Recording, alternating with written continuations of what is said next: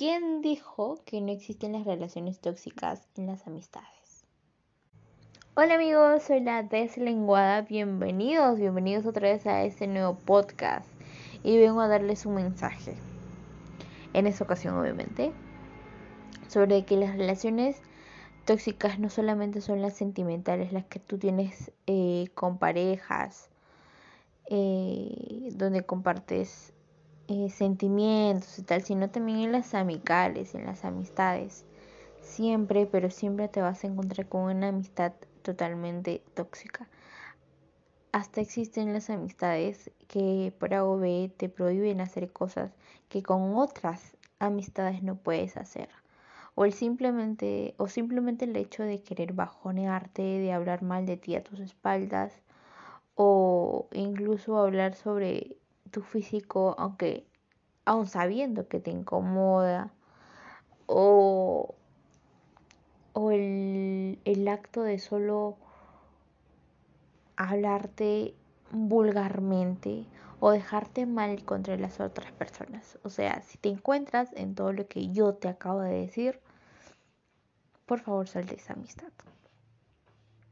Tú no mereces estar en una amistad totalmente, donde te sientas totalmente cohibida, abrumada, asustada y presionada. Tú necesitas una amistad en la que tú te puedas sentir libre de estar en, en una relación amical sana, de poder tener otros amigos sin que ésta te reclame o te diga algo. ¿Me dejo entender, por favor? Si es así, me van dejando en los comentarios. Necesitas una relación amical de amigos en la que los dos fusionen muy bien sus, eh, sus virtudes, sus hobbies y tal.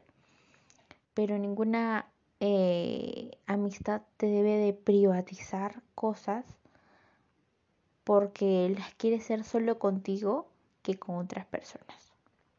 ¿Me entienden? Entonces, eh, a eso iba el hecho de mi podcast, de darnos cuenta de que la toxicidad de los engaños, de las traiciones, de los malos tratos, no solamente se ven en las relaciones sentimentales con tu pareja, sino también en las amistades.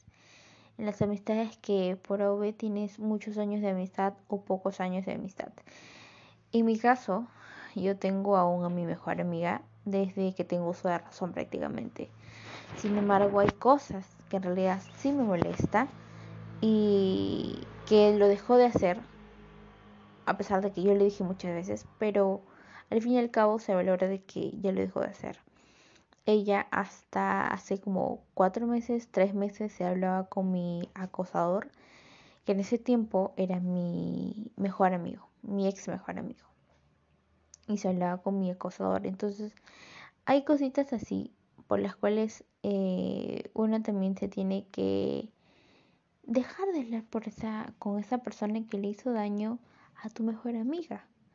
Y así no te haya hecho daño a ti directamente, lo hice daño a otra persona. Y esa otra persona era con la cual tenías muchos años de amistad. Entonces eh, hay que sentir un poco más de empatía por la otra persona. Obviamente, uno cuando se entera, ¿no? Se siente totalmente mal sentir que tu mejor amiga se sigue hablando con tu con tu acosador. Entonces fue muy muy abrumante, fue muy pegante eh, saber eso porque bueno, en fin, se excusaba con el típico, pero a mí no me ha hecho nada.